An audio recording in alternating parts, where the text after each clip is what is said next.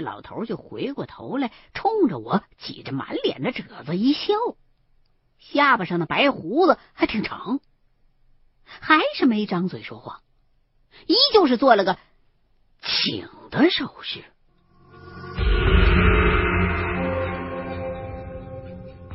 这回我没拒绝，直接冲他点了点头，就重新回到了屋里。屋子里那四位一看我回来了，都挺高兴，赶忙把地方让开，陆续走了出去。等到老爷子也进了屋，就轻轻的把门给带上了。这老头看着弱不禁风的，气场还挺强，弄得我坐在他对面的椅子上，一直莫名其妙的有点小紧张。坐下来之后。老头还是没张嘴，先是慢慢的抿了一口茶，直到把那一小杯茶都喝完，才忽然冒出来一句：“年轻人，你叫什么名字？”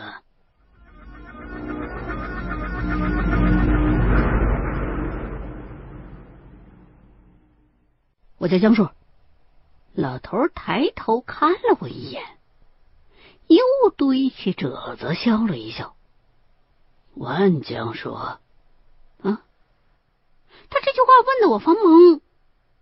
我现在对万这个姓很敏感，他不会是以为我跟那万家祠堂有什么关系吧？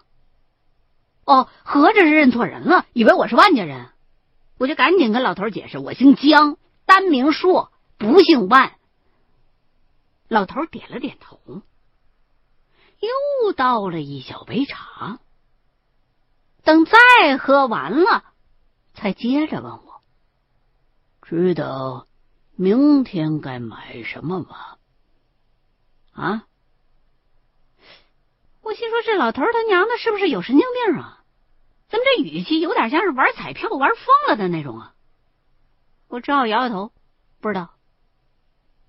老头若有所思的看了我一会儿，然后从怀里头掏出来一小物件，并没有直接递给我，而是放在了桌子上。见没见过这东西？我进来还没三分钟呢，这老头就连着问这问那，弄得我心里边有点发虚。这怎么整的跟面试似的？虽然觉得现在很被动，可现在这种情况，估计开口也是白搭。我就认命的站起身来，把那小东西拿过来，放在手里头看了一看。这东西我倒是认识，是一封印，黑不溜秋的，摸着应该是泥塑的，有半个手掌大。还挺沉的，做工很粗糙，显然不是什么高档物件。我就只见过石刻的印，或者是玉雕的，这种泥印还真是头一回见。看了看底部，上面刻的字儿不多，但是我一个字儿都认不出来。放下印。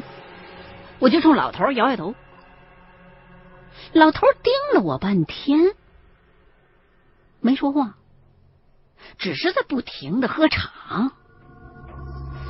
哎呀，我看老头这喝茶的架势，估计身体比我预想的要好得多呀。要不现在这钱早就尿频上厕所了。等他又喝完一杯，他重新又开口说道：“这印啊。”就先放在你这儿，你帮我留意一下。如果找到了跟这个一样的，我出高价收。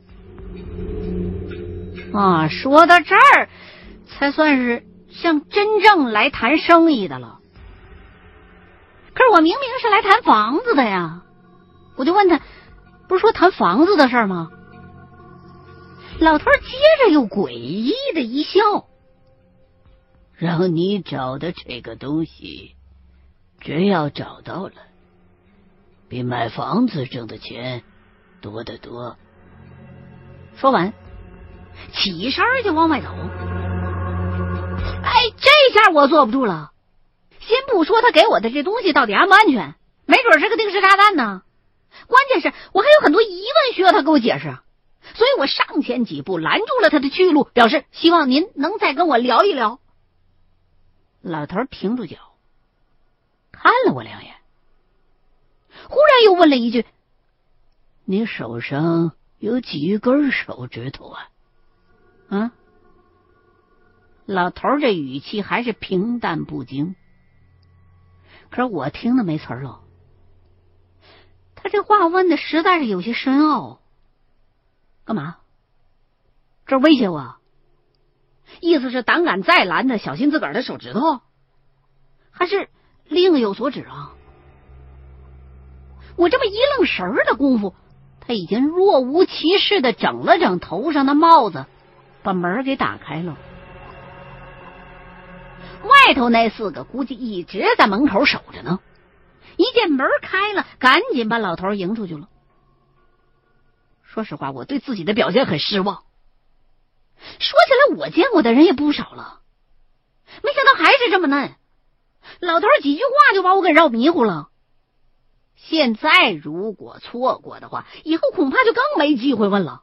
所以我还是一咬牙追出去，喊了一声“留步”。然后也甭管老头留没留步，张口就问他：“您这帽子哪儿买的？”老头这么一个有城府的人，我觉得他肯定能明白我话中有话。果然，老头一听到我的这句问话，还真停下来了，但是并没有回头，只是轻轻的咳嗽了一声。这帽子都是半截身子入了土的人戴的，年轻人还是干干时髦吧。说完，就率先下楼去了。这回我并没有追出去，因为我很清楚，即便现在追出去也无济于事，没准还得挨一顿胖揍。所以转身回包间，从窗户再望出去，只见老头跟那四个人分别上了两台车。老头上那车是宝马七，然后那两台车就开出了视线。我这才坐下来，开始细想这一切是怎么回事啊？这老头是怎么就找到我这儿来的呢？是因为我做的这行比较特别吗？还是说，他这印只有在某一处凶宅里边才能被找到？而且，老头说的那些话，都让人感觉云山雾罩的。而话里边的感觉，好像是他跟这一整件事都有关系。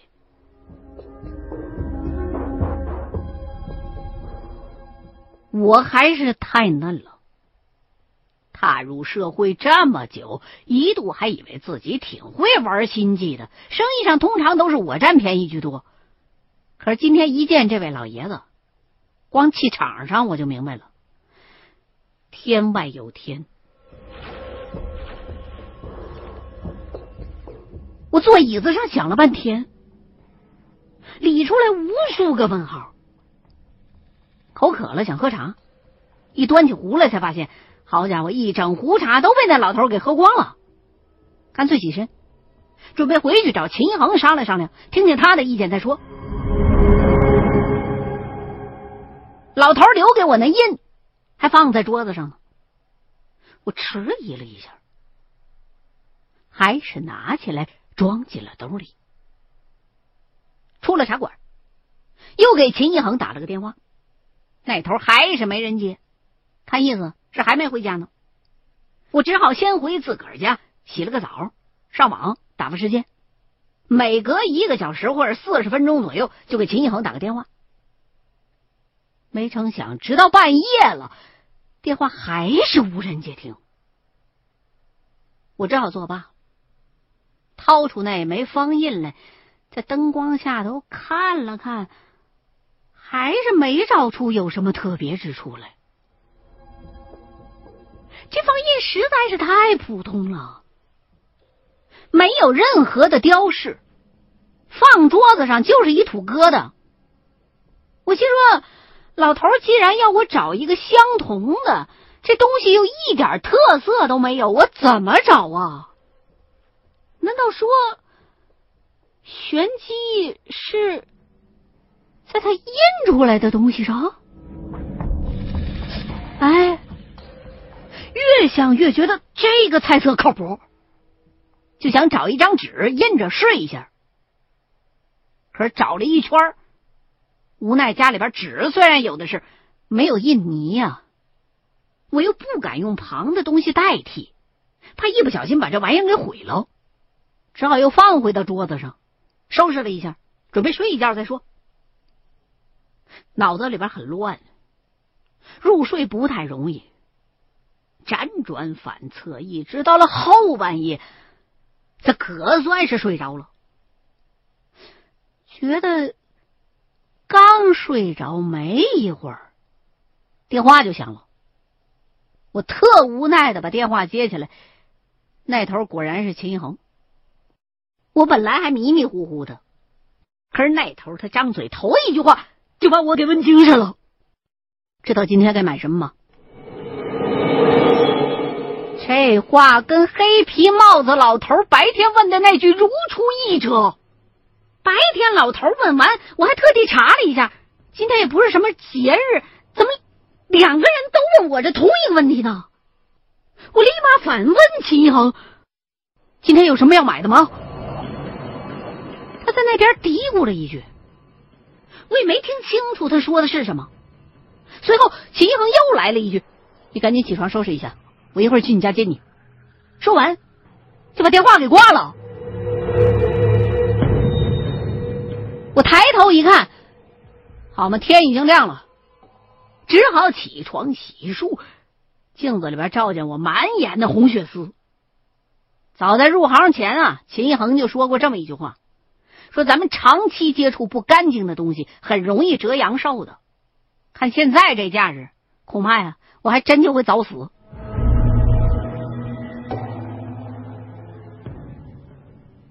在家等了一会儿，秦一恒就打来电话让我下楼。下了楼，上了他的车，我也不等他开口，一股脑就把昨天的经历说了一通。说完，赶忙又把昨天老头给我的那方泥印塞到他手里边。我这么做倒不是因为生气，而是实在是睡眠不足，脑子里边现在混浆浆的。我怕我现在不赶紧说完的话，一会儿头昏脑胀的，容易有疏漏。秦一恒听完，把车子的火就给熄了，拿起那方印，端详了半天。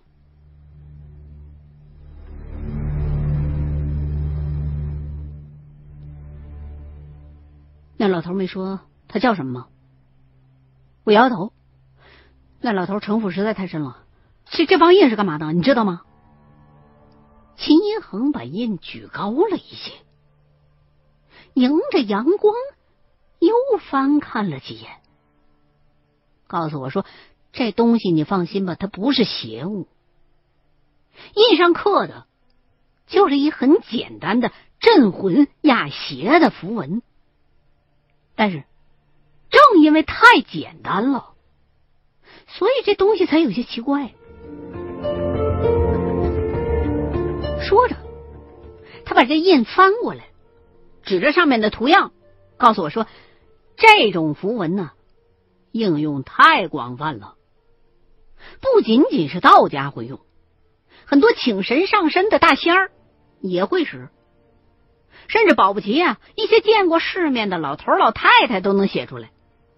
笔划呢不复杂，稍微留心背一背就能记住，是非常普及的一种符文。”可是，也正因为它太简单了，按理说是不应该被刻成印的，因为谁都能写，又很好写，刻章它完全是多此一举啊。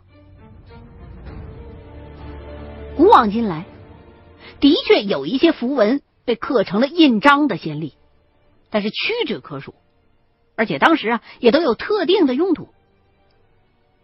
解释到这儿，秦恒低头思索了一下，然后又抬头告诉我说：“他可能猜出来这个符印的意义了。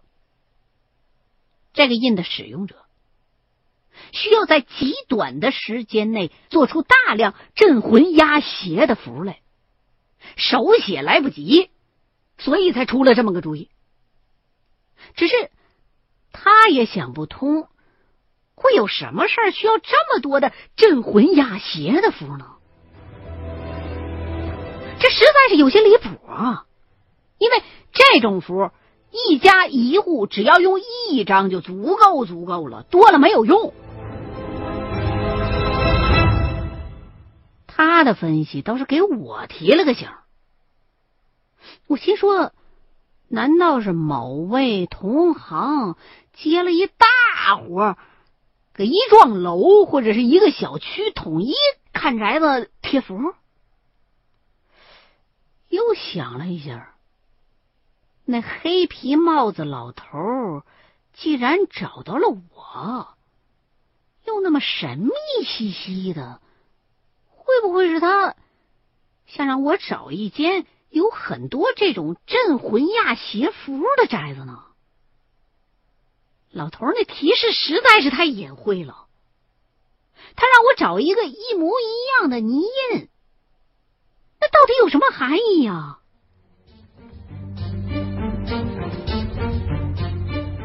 秦一恒已经点起了一根烟，想了一阵。还是摇了摇头，说：“这东西恐怕暂时不会有定论的。听你的描述，那老头有问题，这是肯定的了。而且，要是那帽子真跟刘瘸子留下来的那顶一样的话，恐怕这老头也多半就是刘瘸子失踪的原因。”听他的感慨，我倒是没太大的触动，可能是因为。实在是太困了，很多熬过夜的人都知道，像这样睡一两个小时就起床的，还不如直接不睡，这头脑还来得清楚一些。于是，我也跟着点上一根烟，抽了一大口，这才反应过来，秦恒来之前装神弄鬼的，问我该买什么，那又是怎么个情况啊？还有昨天的好端端的，怎么就消失了一天呢？秦恒就把烟头丢了。做了一个深呼吸，给我讲说，昨天他起来之后啊，也是无意间发现房万金房老爷子给的那两幅春联不是他本人写的。要知道，房万金以测字儿闻名，书法造诣相当不错。他呢，又是个好面子、喜欢张扬的老爷子，春联可是他炫耀自己书法的工具，向来都是亲笔写的。尤其是像这种送给朋友的，所以这秦一恒担心就有什么差池，赶紧又去了一趟那小商品批发市场去找房老爷子。结果老头的店已经关张了。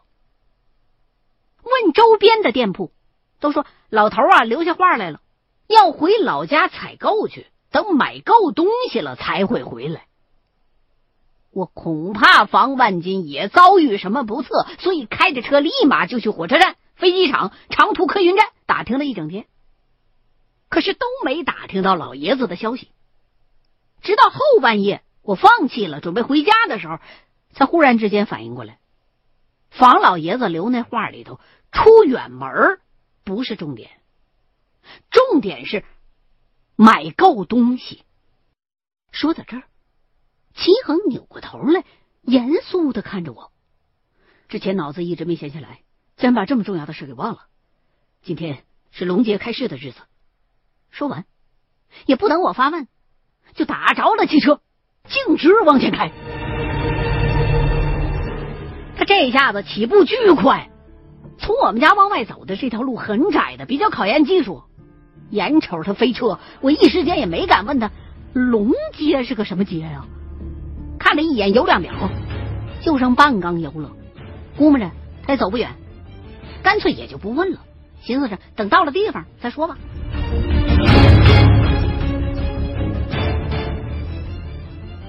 果不其然，齐恒并没有出城的意思。只是开着车在市区里边七拐八弯的乱绕了一圈，然后直奔城西的开发区。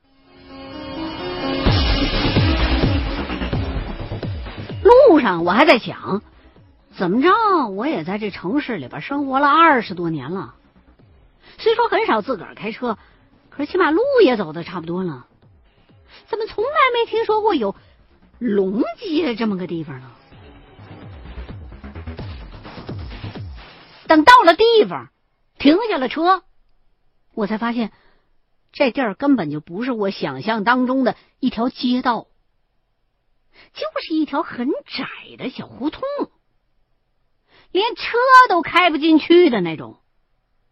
就在开发区的边上，接近郊区了的两排农民自建房的中间。下了车，秦恒也不多解释，直接带着我就往里头钻。胡同里边已经有了七八个人了。但是都围聚在一块儿，他们在围观什么？从外头看不着。我们俩挤进去，找一个位置站定了，这才看见人圈的中央啊，摆着一张长条状的破案子，上头立着几只鸟笼。每只鸟笼子里头都放着一木头匣子，那些木头匣子有大有小。